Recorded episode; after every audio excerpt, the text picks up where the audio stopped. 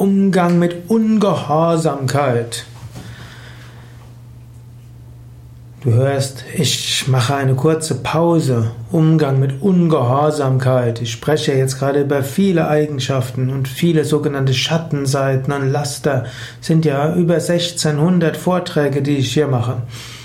Nach meinen über 2000 Sanskrit-Vorträgen, also über, über 2000 Sanskrit-Begriffe, ich glaube, es sind 1100 Tugenden, über die ich gesprochen habe und Verse aus Bhagavad Gita, Yoga Sutra und Atma Bodha Bhakti Sutra und vielem anderen jetzt eben diese Vorträge über Schattenseite und Laster. Was soll ich sagen über Ungehorsamkeit?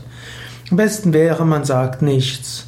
Wir sind eigentlich in einer Gesellschaft, wo Gehorsam keine Tugend mehr ist und Ungehorsamkeit logischerweise auch kein Laster und keine Schattenseite. Wenn du denkst, da sind Leute ungehorsam, dann solltest du vielleicht äh, wissen, wir sind in einem anderen Jahrhundert angekommen und zwischenmenschliche Beziehungen sind nicht mehr von Gehorsamkeit und Ungehorsamkeit geprägt. Sogar in Hunde- und Pferdeerziehung hat sich dort zum Teil ein Umdenken entwickelt. Aber ich bin jetzt kein Experte in Hunde- und Pferdeerziehung, bin mindestens nicht mehr.